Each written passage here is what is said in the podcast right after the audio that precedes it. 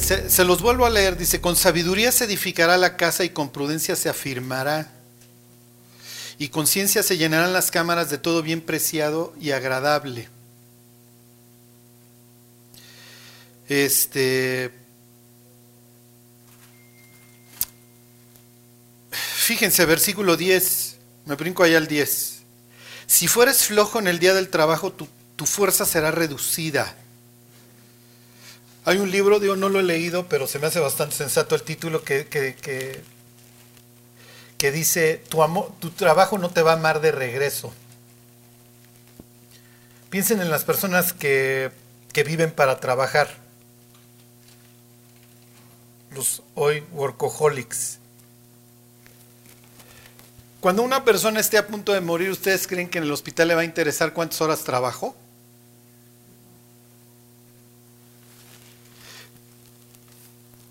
Si, miren, si, si, fuéramos con los vecinos, con los vecinos de los israelitas, hay algo que se llama las crónicas de Sarjadón. ¿Se acuerdan? Este es un rey asirio. Si mal no recuerdo, es el que sustituye a Sennacherib después de que lo matan sus hijos, ¿se acuerdan?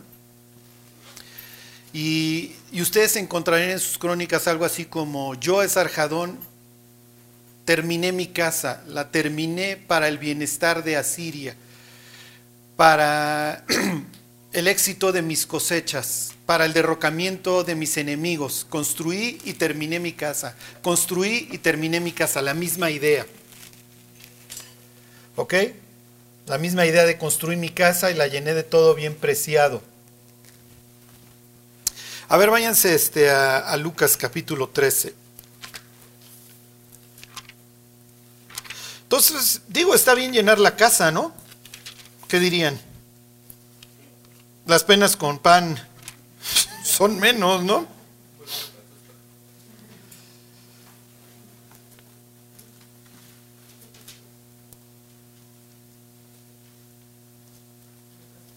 Eh, Lucas 14, perdón.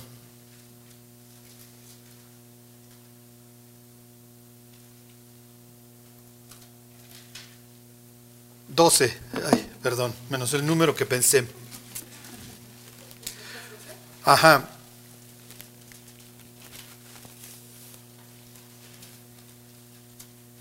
Doce trece. Aquí tienen un pleito sucesorio y los pleitos sucesorios se prestan para todo. ¿Sí? Se denuncian, todavía no se enfría el pobre muerto, ya le están quitando el anillo, el carro, este, el reloj. Fíjense, 12.13, dice, le dijo uno de la multitud, maestro, Di a mi hermano que parta conmigo la herencia. ¿Ok? El que partía la herencia era el primogénito. Entonces aquí tienen a uno de los hermanos menores diciéndole, oye, pues dile que ya reparta, ¿no? Se le dijo, hombre, ¿quién me ha puesto sobre vosotros como juez o partidor? ¿Quién me puso de albacea? A ver, el papá no me designó como, ¿ok? Ni fiduciario, ni albacea, ni nada, no, no. Y entonces viene la enseñanza. Y les dijo, mirad y guardaos de toda avaricia, porque la vida del hombre no consiste en la abundancia de los bienes que posee. También les refirió una parábola diciendo, la heredad de un hombre rico había producido mucho. Y él pensaba dentro de sí diciendo, ¿qué haré? Porque no tengo dónde guardar mis frutos. Ok, acabamos de leer que con la sabiduría, la inteligencia, este, el conocimiento, las cámaras van a ser llenas. sea, a la luz de estos pasajes, pues, ¿qué piensan de una persona pues, que su heredad le ha producido mucho? ¿Esto es bueno o es malo? Pues es bueno, ¿no?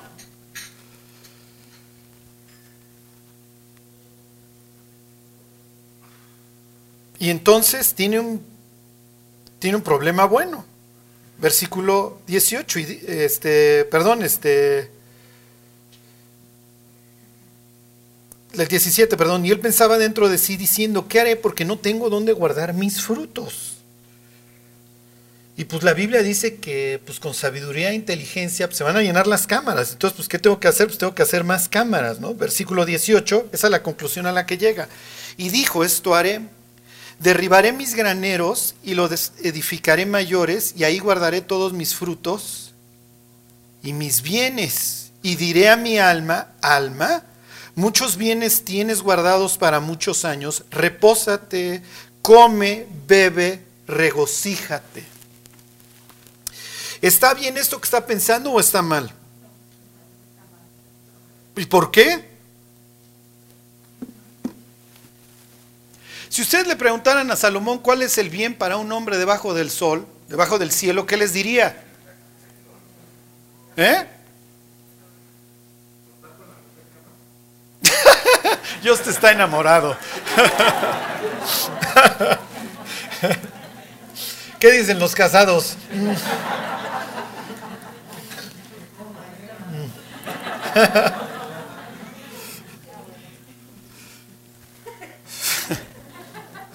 Sí, sí, los que apenas se van a casar piensan eso, ¿ah? Ok. ¿Qué diría Salomón? ¿No hay mejor bien para el hombre que qué? Ajá, que goce de su trabajo y que coma y beba, ¿no? No se refiere a que viva borracho, ¿eh? Está implicando, oye, vives debajo de este mundo, digo, vives debajo del cielo, y todo lo que sucede debajo del cielo pues, es perecedero, es vanidad. ¿Se acuerdan? La palabra es Hebel. El primer muerto en la tierra se llamaba Hebel. ¿Ok? Y así empieza. Jabel. Abel Jabelim. Vanidad de vanidades, todo es vanidad, dijo el predicador. O sea, todo, todo va a fenecer aquí. Entonces, pues mira, hijo, disfruta la vida mientras puedas. Y sí, efectivamente, diría yo, goza de la vida con la mujer que amas todos los días que te son dados debajo del, del sol. Porque esta es la parte de tu trabajo con que te afanas debajo del sol. O sea, si vas a gastarte tus quincenas, gástatelas con tu esposa, ¿no? Que coma y beba. Hace rato Mayolo andaba por ahí. ¿Sí? Entonces, a ver, pues, se los vuelvo a leer. Les, leo el razonamiento de este hombre. Pues, le ha ido bien, versículo 18, esto haré, derribaré mis graneros y los edificaré mayores. Pues al fin que hay que llenar las cámaras, ¿no? Y ahí guardaré todos mis frutos y mis bienes, y diré a mi alma, alma, muchos bienes tienes guardados, qué bueno, para muchos años. Repósate, come, bebe, regocíjate. Esto es lo que diría Salomón, ¿eh? Hijo, no hay mayor bien para el hombre debajo del sol que disfrute de su trabajo, que coma y beba. ¿Está bien o está mal? ¿Mal? Inciso A, ok. Mal, bien. ¿Es como una jubilación? Ok, inciso C, lo guardamos en la cámara por si es necesaria esa bala. Si es una, bueno, si es una jubilación ya tiene guardado para rato.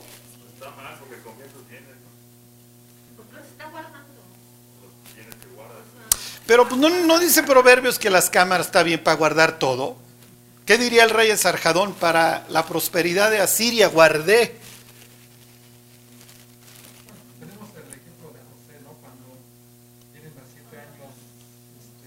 Exacto. Y guardó, muy bien, es un hombre prudente. Ve a la hormiga, oh perezoso, que guarda para el invierno. lo dice la literatura de la sabiduría. Lo dice Pro Futuro GNP, ¿no han visto los anuncios? Ahorra para el futuro. Tu yo del futuro. Está bien ahorrar, o, mejor nos lo gastamos de una vez. Oye, pues acaba de decir ahí don Charlie, pues que come y beba, pues vámonos al Suntory todos a tirar la quincena, ¿no?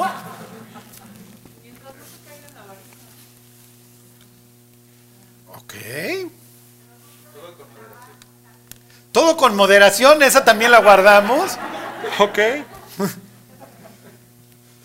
¿Qué les quiero decir? ¿O qué, va? Y, miren, nuevamente quiero que vean cómo, acuérdense que Jesús siempre carga todas sus parábolas, ¿ok?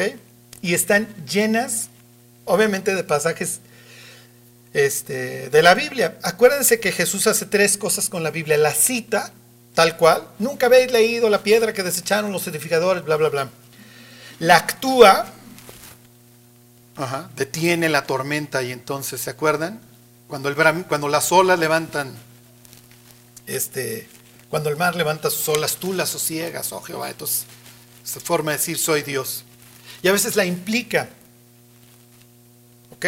Maestro, siendo que heredaré la vida eterna. Pues, ¿qué, lees, no?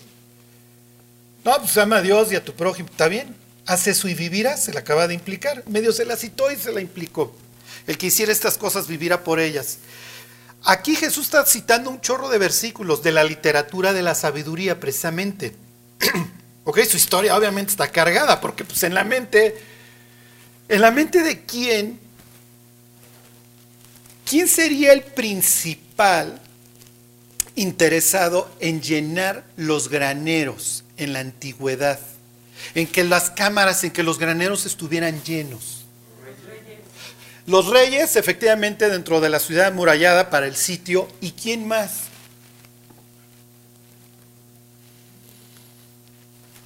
¿Y quién más? El, exactamente, muy bien, Irma. El padre de familia. ¿Ok? Y al padre de familia lo sustituye cuando muere, ¿quién? El primogénito. Entonces aquí tienen toda esta controversia. Oye, dile a mi hermano que empiece a repartir los bienes. Oye, a ver, aguántame, este, si tu hermano no tomó la decisión de partir los bienes, igual y es por algo. Ahí está José. ¿Sí se entiende? El padre de familia, cuando llena los graneros, el mensaje que le manda al resto del clan es que es un hombre que Prudente, exactamente, porque está viendo por ellos. Piensen en un padre de familia, en un redentor prudente en la Biblia. Díganme uno que se les ocurra. Un redentor. Vos, exactamente. Y entonces la Biblia nos habla de que en sus campos trata bien a los pobres, es un hombre generoso. ¿Ok? Eh, hasta háganse tío lolos y sí, que se los olvide un costal por ahí, otro por allá, para que los pobres en esta época vayan recogiendo. y la Biblia lo presenta como una persona a quien Dios ha prosperado.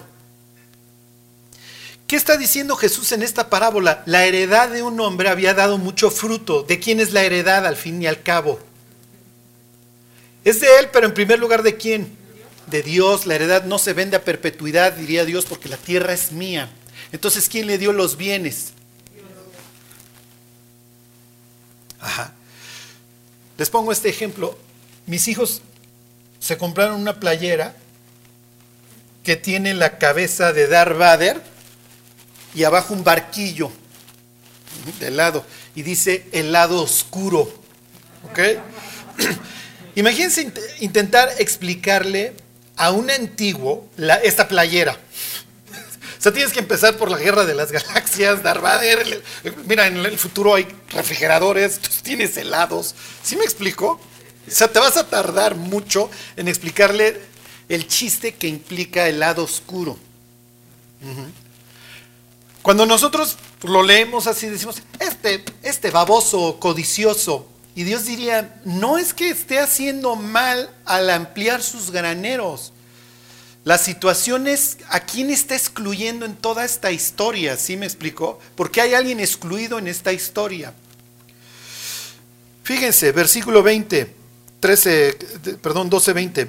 Pero Dios le dijo, necio, esta noche vienen a pedirte tu alma y lo que has provisto, ¿de quién será?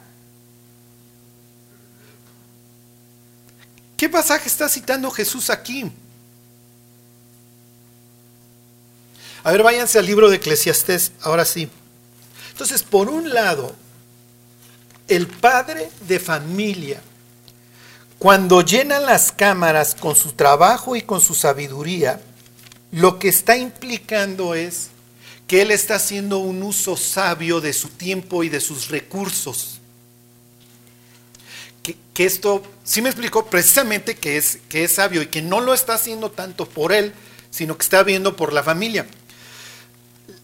Le llamaban Bait, casa, Av, Baitav, la casa de Abba, papá, la casa del padre. ¿Ok? Es una expresión que usa Jesús. En la casa de mi padre, ¿Se acuerdan? Muchas moradas hay. Si así no fuera, yo le hubiera dicho, voy pues a preparar lugar para vosotros. Entonces, así presenta Dios el cielo, precisamente como un lugar de estos, en donde Dios es el patriarca y entonces vienen sus hijos y sus cámaras están llenas de abundancia. Es lo que diría Isaías 55. Ya no gasten su dinero en lo que no sacia. Vengan, coman sin precio vino y leche, ¿se acuerdan? Este, grosuras. Así presenta Dios, eh, así se presenta a Dios como un padre de familia que tomó las providencias. Cuando ve a su gente perdida, sale a buscarla y a redimirla. Y el precio que paga es su propia vida. ¿Sí se entiende? Así como vos este, cumple su, deber de redimir y de pagar las deudas de Noemí y, toma a la a la viuda para levantarle descendencia, que eventualmente de ahí vendrá el Mesías. Así se presenta Cristo. ¿Ok? En la casa de mi padre muchas moradas hay, llenas, están atascadas. Pero ¿qué creen? No tengo con quién compartirlas. Bueno, en ese sentido, pues tengo al Padre. Sí me explico, o sea, sí tengo. Pero cuando los vi perdidos a ustedes, salí en su búsqueda. Yo soy su redentor. Vengo, pago su deuda y los regreso, les abro. Venid benditos de mi Padre. ¿Sí se entiende? Bueno, fíjense, Eclesiastés 2.34. Entonces, hay un gran ausente en esta historia, que es Dios, y el principio de la sabiduría es el temor al Señor. Entonces, Dios presenta a este hombre como que ha sido bendecido porque su heredad le dio, pero a la hora que tuvo los bienes en las manos no supo qué hacer con ellos. No hay un propósito, no hay más allá. ¿Sí se entiende? No hay sabiduría.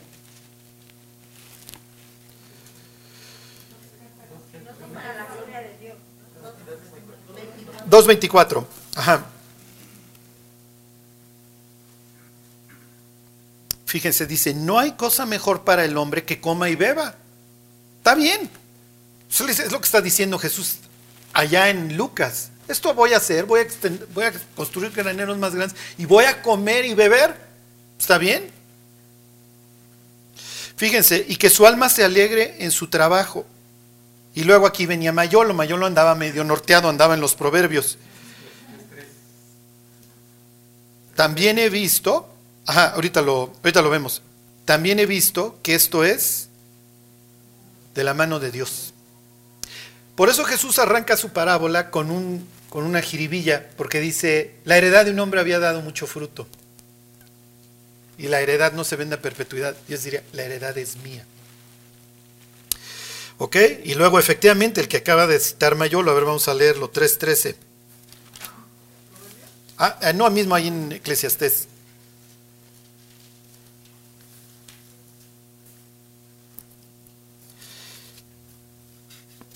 Y también que es don de Dios que todo hombre coma y beba y goce el bien de su labor. Miren, se los leo desde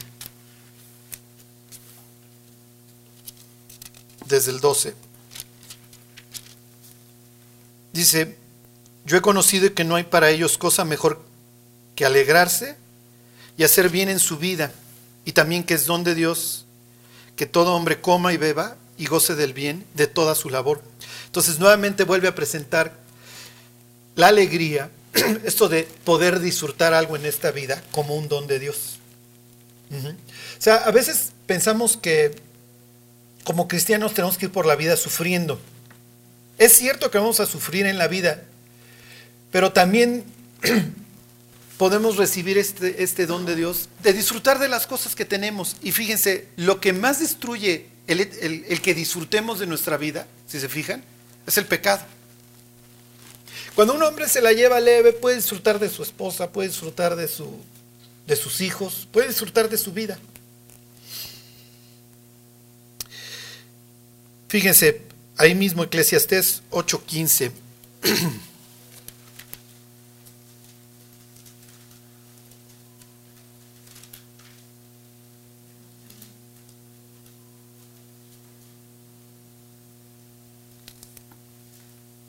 Por tanto, ¿qué les dije? Este 8:15. Dice, por tanto, a la bello la alegría que no tiene el hombre bien debajo del sol, sino que coma y beba y se alegre, y que esto le quede de su trabajo los días de su vida que Dios le concede debajo del sol. Este, y además, pues fíjense, finalmente, ¿cómo va a terminar el libro de Eclesiastés? Mira, va a llegar un día en que ya no tengas este contentamiento, así que teme a Dios, nuevamente esta idea de que la sabiduría, el principio de la sabiduría, es el temor a Dios. Teme a Dios y guarda sus mandamientos porque esto es el todo del hombre. A ver, váyanse a Eclesiastés 6. Ajá, al fin de cuentas, todo es pasajero en esta vida. Fíjense, ahí tienen el caso que Jesús está mencionando. Hay un mal que he visto debajo del cielo y muy común entre los hombres, el del hombre a quien Dios da riquezas y bienes y honra, y nada le falta de todo lo que, de, que, lo que su alma desea, pero Dios no le da la facultad de disfrutar de ello, sino que lo disfrutan los extraños. Esto es vanidad y mal doloroso. Piensen, necio, hoy vienen a pedirte tu alma y todo lo que tienes, ¿de quién será? ¿Y si tiene hijo borracho? Ya la hizo el hijo, ¿están de acuerdo? A ver, váyanse Eclesiastés 2. Y obviamente lo que está lo que está haciendo la literatura de la sabiduría es enseñarle al ser humano que este es el camino. ¿Sí me explico? Que no hay otra forma de que pueda disfrutar de la vida. Montamos. 2.19. Fíjense, se los leo desde el 18. Asimismo aborrecí todo mi trabajo que había hecho debajo del sol el cual tendré que dejar a otro que vendrá después de mí. Y quién sabe si será sabio o necio el que se enseñará de todo mi trabajo en que yo me afané y en que me ocupé debajo y en que ocupé debajo del sol mi sabiduría. Esto también es vanidad. ¿Será sabio o necio el que va a agarrar tus cosas? Para el muerto es irrelevante. Ya no sirve. ¿A dónde vas? Dice el mismo libro de Eclesiastés, ya no hay labor, ni obra, ni trabajo. Se acabó. Lo que hiciste en esta vida, lo hiciste. Si temiste a Dios y guardaste sus mandamientos, eso fue el todo del hombre y eso es lo que te permitió disfrutar de la vida. Si no, diría el libro de Eclesiastés, un abortivo es mejor.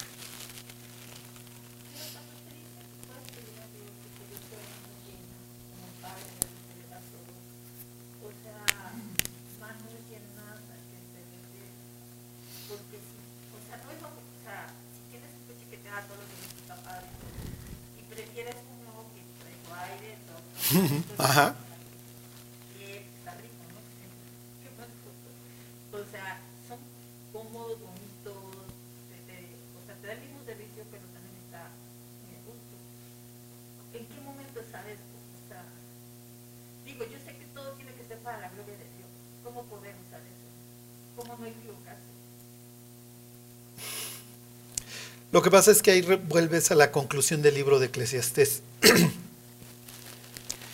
Y es lo que diría Pablo, o sea, la piedad con contentamiento es lo, más grande que puede tener el ser humano, porque para el ser humano nunca hay suficiente. Si, ganas mil, te gastas los mil. Si ganas diez mil, te gastas los diez mil. ¿Sí me explico? Por eso es lo que dice Salomón, o sea, a la sabiduría. Lo que puedas disfrutar, disfruta. ¿Sí?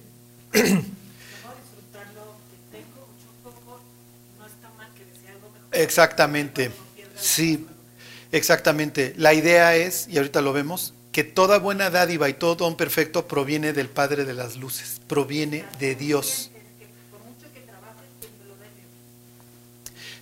Y miren, piensen en algún rico que ustedes conozcan que se murió y que fue un impío. Si regresara a la vida, ¿ustedes creen que viviría igual? No, no, no, no, no, no, no. No, pues ya, ya conociendo allá abajo, no. ¿No? Sí, miren, lo que sucede es que donde no hay este, relación no puede haber revelación. Entonces, el rico en el infierno todavía, oye, dile a Lázaro que venga, así me explico. O sea, su, su, su mundo sigue totalmente tergiversado, efectivamente. Pero oye, déjame regresar. ¿Para qué? ¿Para qué? Para que vaya y le avise a mis hermanos que el sentido de la vida era totalmente otro. ¿Sí? Entonces, miren, esto es lo que yo quería que vieran, no sé, porque además piensen en los cursos de administración del tiempo en donde pintan una raya y dicen, ¿dónde estás ahorita si esta es tu vida? Todos nos ponemos más o menos en medio. Y si nos morimos mañana, no sabíamos que ya estábamos al final de la raya. Nuestra vida es muy importante y cada día estamos, eh, ¿cómo les diré? añadiendo páginas a la biografía que algún día va a ser abierta delante de Dios. Y ahí se va a ver qué hicimos con todo. Una de las cosas que se va a ver es qué hicimos con lo que Dios nos dio. Con los bienes, con los dones, con lo que ustedes quieran. ¿Y por qué les quise hacer énfasis en esta idea de la sabiduría? en, la parábola esta del, rico insensato. Para que ustedes vean cómo la mente que no incluye a Dios eh, puede tener una persona, la podemos, entre comillas, admirar, mira, tiene muchas cosas. Y Dios diría, lo que es admirable delante de los hombres es abominación delante de Dios. Es que yo lo admiro porque hizo mucho dinero. Sí, pero el Señor está en el infierno y no tiene nada. Y, lo que, y todo lo que guardó, hoy de quién es. Y como diría Salomón, quién sabe si va a ser sabio o necio la persona que va a heredar mis bienes. ¿Sí se entiende? Como dice Jesús ahí en la introducción de su parábola, la vida del hombre no consiste en los bienes que posee. Sí, pero hoy admiramos a las personas que poseen bienes. No, es que es muy trabajador, es que es muy esto. Y Dios diría, pues la heredad de un hombre había producido mucho. ¿Quién se lo dio? Exactamente. ¿Sí me explico? Y es que ahorita vamos a ver en qué acaba la humanidad, que es este Zacarías 12. Lo que quiero que vean es cómo el ser humano sin, sin el temor de Dios se desquicia se, vuelve loco, ¿sí me explico? Y entonces empieza a buscar en donde nunca, en donde nunca va a encontrar. A ver, váyanse este, al libro de Santiago. Entonces, miren cómo va a decir Santiago, si alguno tiene falta de sabiduría, pídala a Dios, el cual da a todos abundantemente y sin reproche Pablo le pide a Dios por los efesios para que sean llenos del conocimiento de Dios, dice, para que tengan espíritu de sabiduría y de revelación en, el conocimiento de Él. Entonces, ayer que me preguntaba yo, oye, ¿cómo se va a llamar la prédica de hoy? le puse las palabras estas que le dice Dios a Job. ¿Es sabiduría contender con el omnipotente? O sea, con el último que, que nos queremos pelear es con Dios. Sí. Finalmente, es lo que dice Santiago, toda buena dádiva proviene de lo alto, ¿sí? Proviene de Dios. Como diría Pablo, ¿qué tienes que no hayas recibido? Y si lo recibiste, ¿por qué te jactas? Entonces, oye, pero pues es que ahí dice que el hombre diligente, que el hombre trabajador, de pujante vigor, sí, pero el punto es, ¿qué quiero? Sí me explico, ¿qué quiero alcanzar? Ahorita les pongo otro ejemplo que, narra Lucas. Lo que quiero que vean es esto, fíjense, ahí están, 3.13.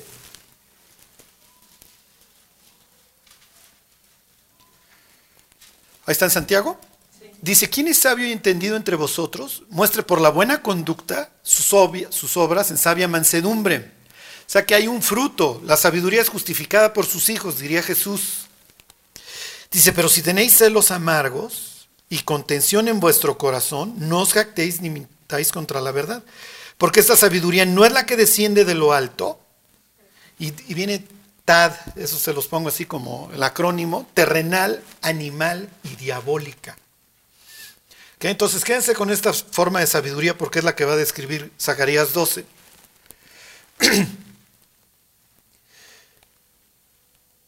Versículo 16 dice, porque donde hay celos y contención, ahí hay perturbación y toda obra perversa.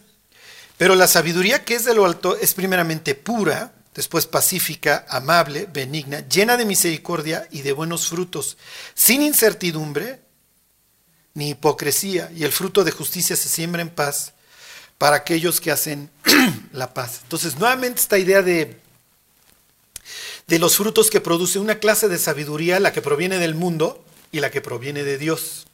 Una produce celos, amargura, es que quiero más, ¿sí me explico? Y la otra produce mansedumbre, benignidad, amabilidad, paz. bueno, regresense, regresense este, a Lucas.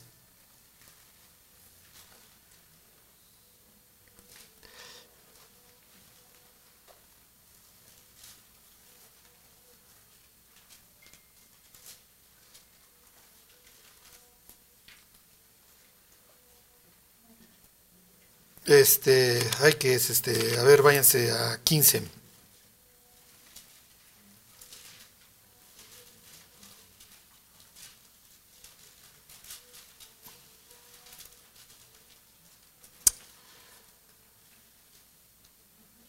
Ahí voy, ¿eh? La, la, ¿Dónde está el mayordomo? El mayordomo infiel, ayúdenme a buscarlo. 16.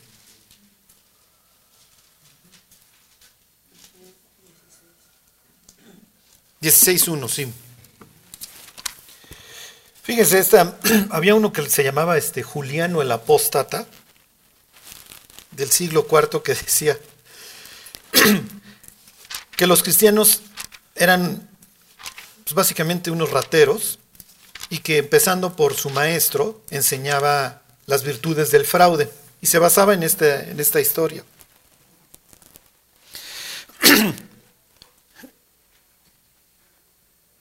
Ahí están. Dice, dijo también a sus discípulos, había un hombre rico que tenía un mayordomo.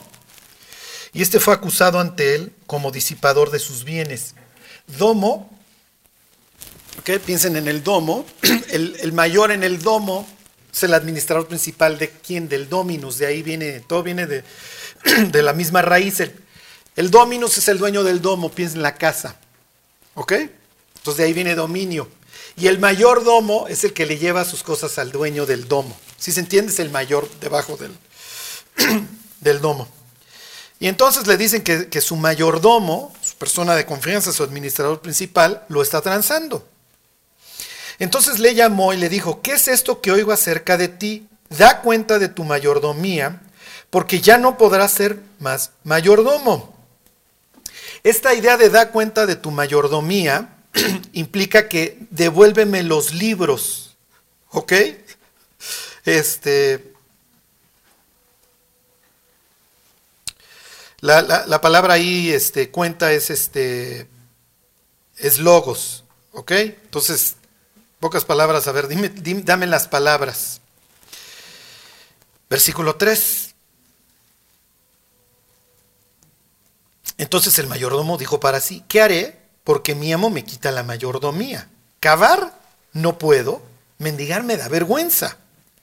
Ya sé lo que haré para que cuando se me quite la mayordomía, me reciban en sus casas. Y llamando a cada uno de los deudores de su amo, le dijo al primero, ¿cuánto debes a mi amo?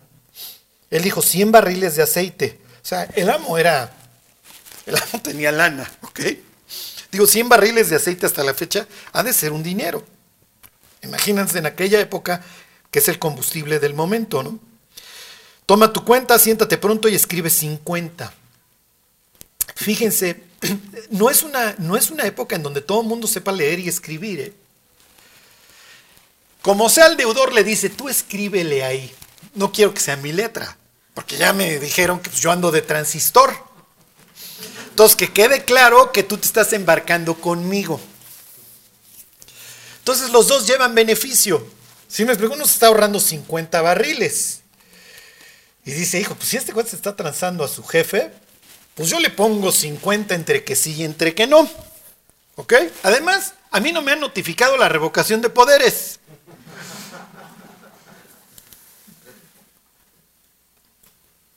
¿Ok? Versículo 7. Dijo a otro, ¿y tú cuánto debes? Y él dijo, 100 medidas de trigo. Él dijo, toma tu cuenta y escribe 80. Pero escríbelo tú. ¿Ok? Todos vamos a quedar embarrados en esto. En un pueblo chico, infierno grande, ¿qué creen que salieron a hacer estos deudores? Sí, claro. Fíjate, la lana que me acabo de ahorrar. ¿Cómo le quieren poner al, al, Dominos aquí, al, al padre de familia?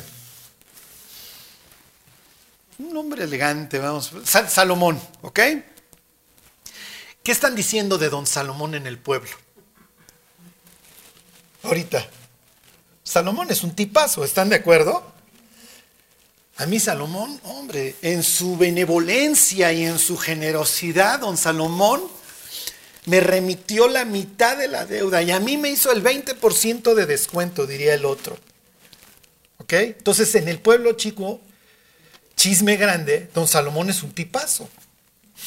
Para cuando se entere Salomón de todo lo que ya regaló, don Salomón va a tener dos opciones. O voy a hablar con estos deudores míos y les digo, no andes de transistor porque tú sabes que este, yo ya traía broncas con él y que este es un disipador. Entonces, a ver, no, no, no, me borras esto, que yo sé que tú escribiste, y ponen la, la cifra que es.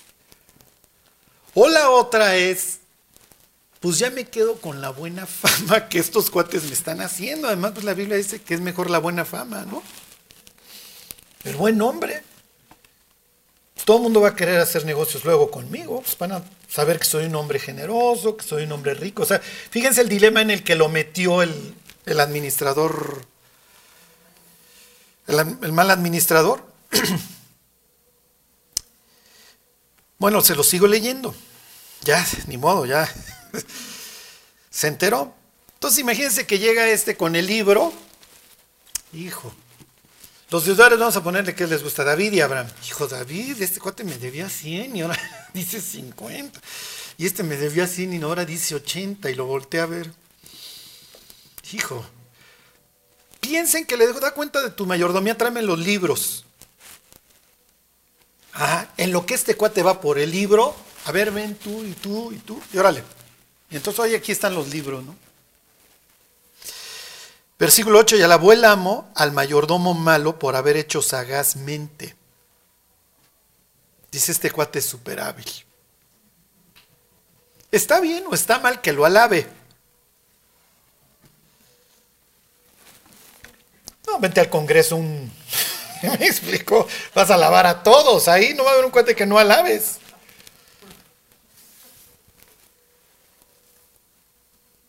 Y luego aclara, porque los hijos de este siglo son más sagaces en el trato con sus semejantes que los hijos de luz.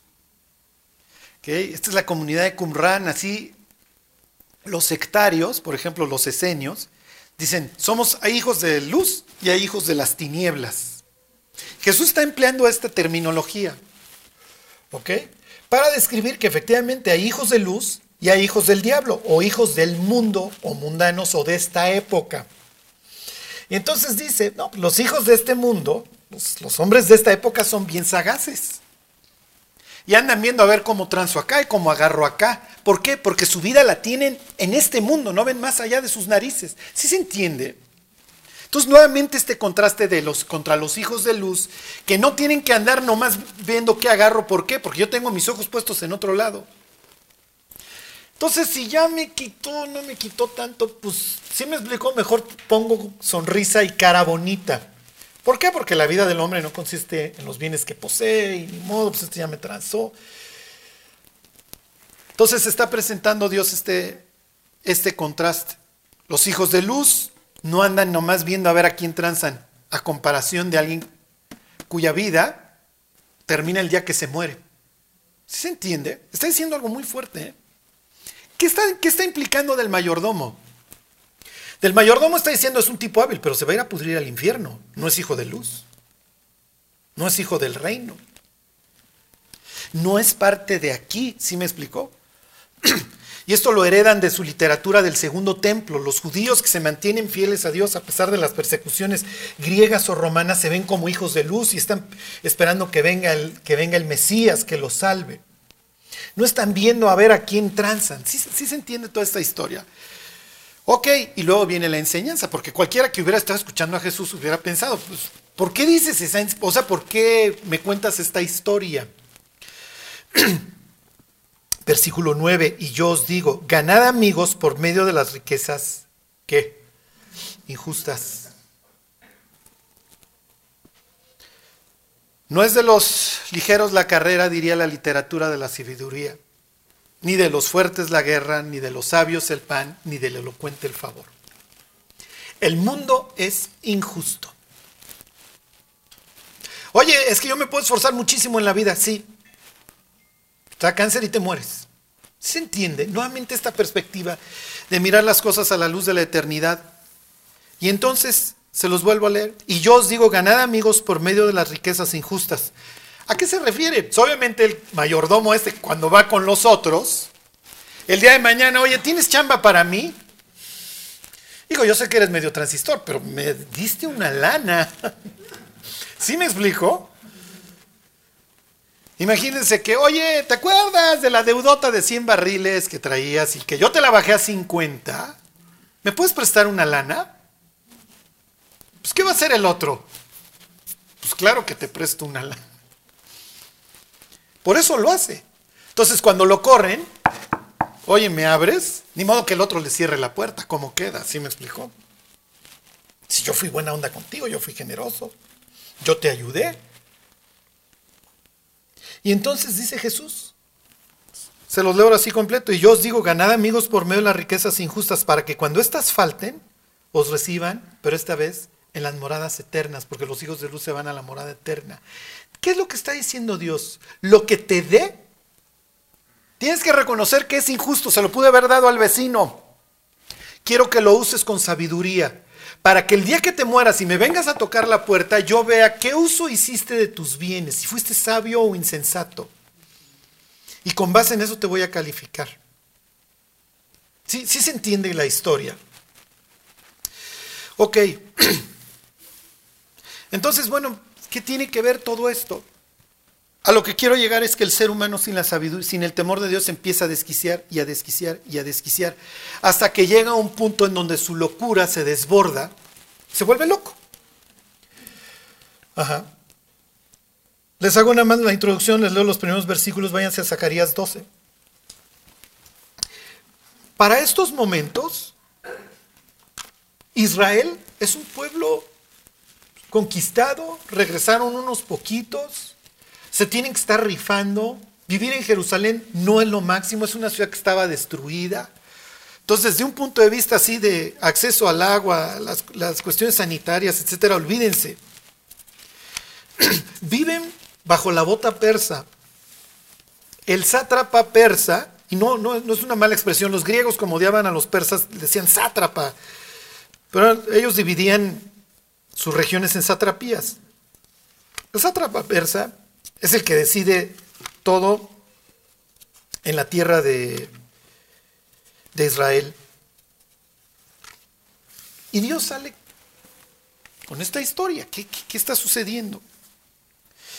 Fíjense, se los leo. Profecía de la palabra de Jehová acerca de Israel. Jehová que extiende los cielos y funda la tierra y forma el espíritu del hombre dentro de él. O tiene esta idea de la creación que hace Dios con sabiduría ha dicho, he aquí yo pongo a Jerusalén por copa, que hará temblar a todos los pueblos de alrededor contra Judá, en el sitio contra Jerusalén. Y en aquel día yo pondré a Jerusalén por piedra pesada todos los pueblos, todos los que se la cargaren serán despedazados, bien que todas las naciones de la tierra se juntarán contra ella. Honestamente, para la época en que se escribe esto, es ridículo. ¿Por qué un Zorobabel, un Josué, hijo de Josadac, dirían, oye Dios, pues la verdad, ya vinieron los samaritanos a detenernos la obra, ¿se acuerdan? Cuando están reconstruyendo el templo. Va a pasar, no me acuerdo, 12 años de aquí a que la reactivan porque vienen Zacarías y Ageo precisamente. Cuando llegas al libro de Nehemías los ves con una mano en la una mano la pala y la otra la espada cuidándose.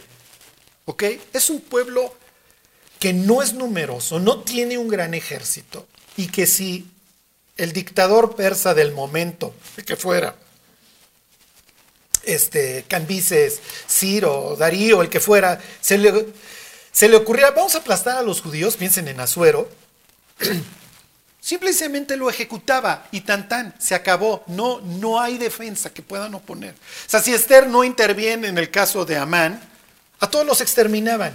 Entonces, ¿por qué esta profecía? ¿Por qué? Lo que quiero que piensen es, oye Dios, somos de este pelo, no tenemos ningún poderío. ¿Qué atractivo pueden tener las naciones en venir a destruirnos? O sea, la verdad, no hay ninguno.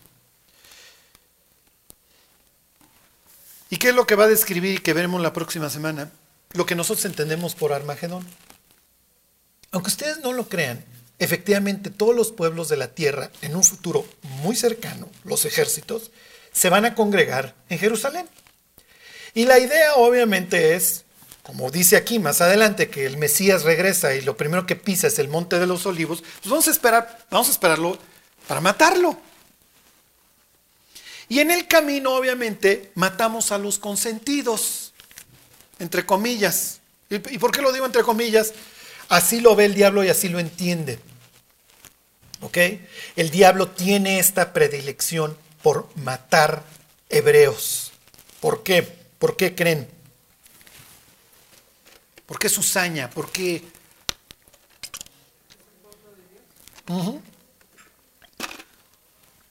Y les hago la introducción, véanse nomás Génesis 3.15. ¿Se acuerdan de esta palabra cera, tu semilla, tu simiente?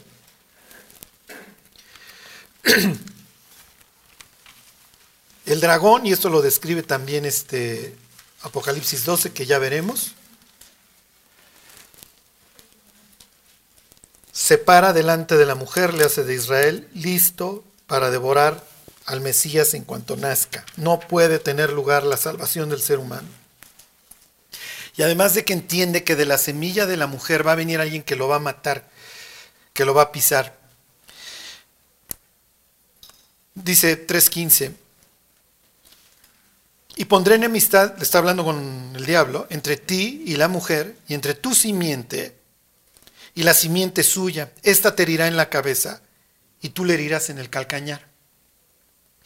Y más adelante en el Génesis, en el capítulo 22, Dios le dice a Abraham que en su simiente, misma, misma palabra, serán benditas todas las naciones de la tierra. Entonces, ¿qué es lo que entiende el diablo perfectamente? Pues es sobre este, y a este tengo que destruir, porque a través de este viene el Mesías y se cumplen los planes y propósitos de Dios. Entonces el diablo tiene este especial odio contra Israel. Y entonces la historia que narra Zacarías 12 es la misma que narra Apocalipsis 16, Apocalipsis 12 y Apocalipsis 19, porque en Apocalipsis se va construyendo la historia. En Apocalipsis a la luz de un gobierno mundial, aquí a la luz del pueblo de Israel, que le dicen, mira, te van a venir a conquistar por todos lados. Oye, pero no somos nadie, sí. Tú podrás que pensar en estos momentos militar, económica, desde cualquier punto de vista no eres nadie, pero sigues siendo el pueblo de Dios.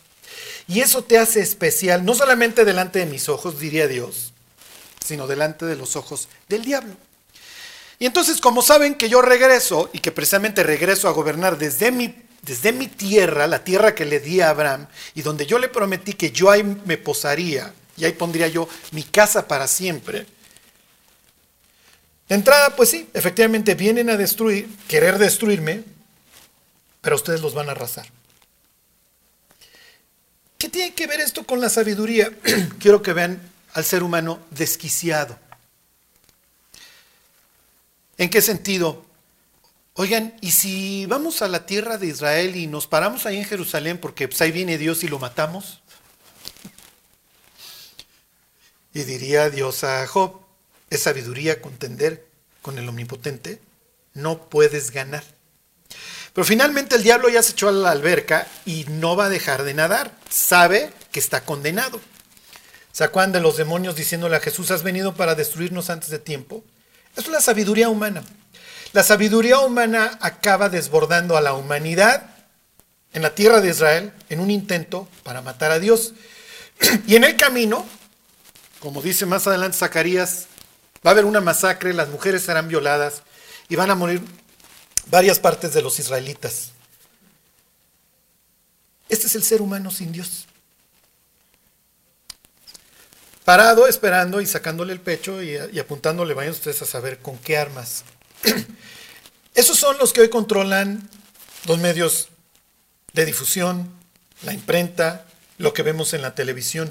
Todo, todo va hacia allá.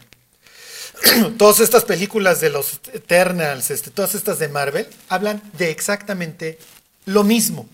Es congregar cuando se abra un hoyo, congregar a la humanidad, porque ahí viene el malo, ahí viene Loki, como le quieran llamar. Todo va hacia allá. Y no tarda, ¿eh?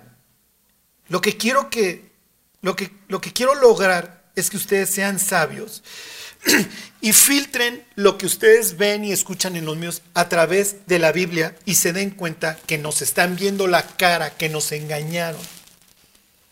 Que el hecho de que una jovencita desde los 10, 11 años esté sacando fotos todo el día está destruyendo su vida. Es una presión y un dolor que le están generando incalculable que a nuestros hijos les enseñemos a fijar los ojos en la bola y no en Cristo, los está destruyendo. Tenemos una cosmovisión hoy, desgraciadamente, la iglesia que no es bíblica. Pensamos como piensa el mundo, como piensan los de este siglo. Y no filtramos y nos comemos todo. ¿Qué le faltó al muerto, se acuerdan? Salud. ¿Qué le faltó a la iglesia? sabiduría, conocimiento. Es lo que diría quien no seas. Mi pueblo fue llevado porque no tuvo conocimiento.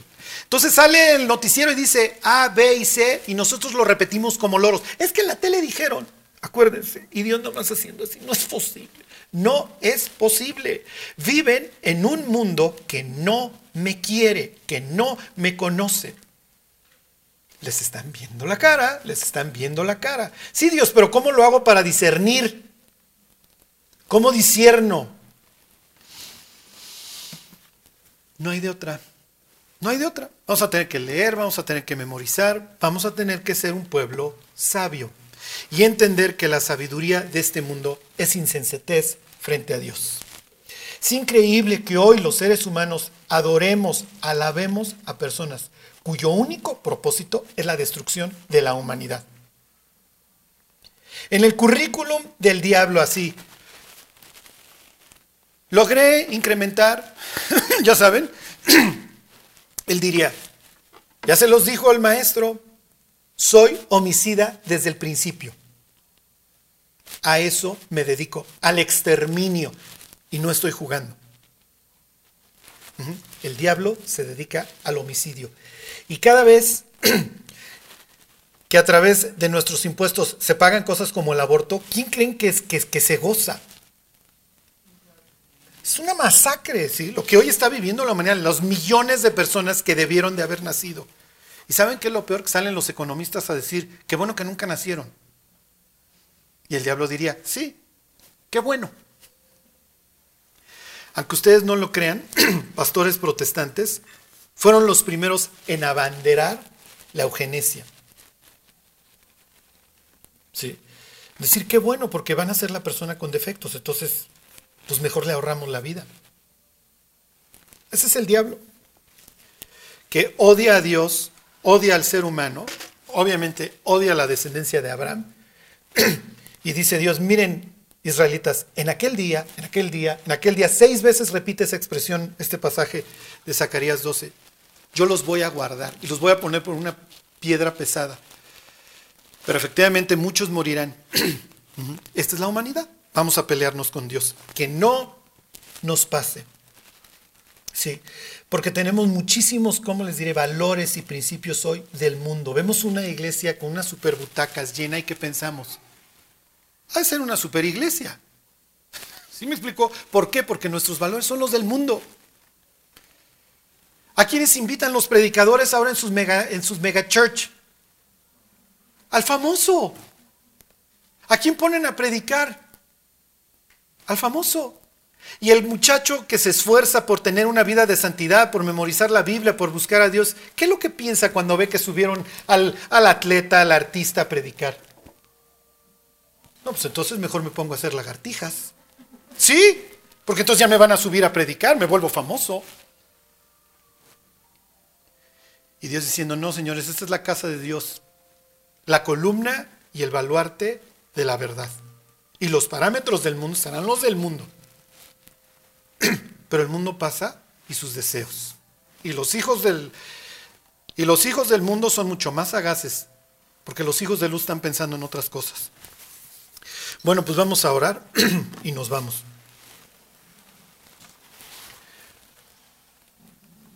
Dios te queremos dar gracias por todo lo que nos has dado. Ayúdanos Dios a ser sabios, a caminar esta peregrinación que tú has puesto delante de nosotros en tus principios, Dios, y buscando tu guía. Ayúdanos, Dios, porque algún día nos presentaremos delante de ti a rendir cuentas. Y Dios, no queremos aparecer reprobados. Bendícenos, Dios, haznos un pueblo celoso de buenas obras y en el cual tú te puedas gozar, Señor. Gracias, Dios, por habernos salvado, Dios, cuando nos viste perdidos. Te lo queremos agradecer todo, Señor, en el nombre de Cristo Jesús. Amén.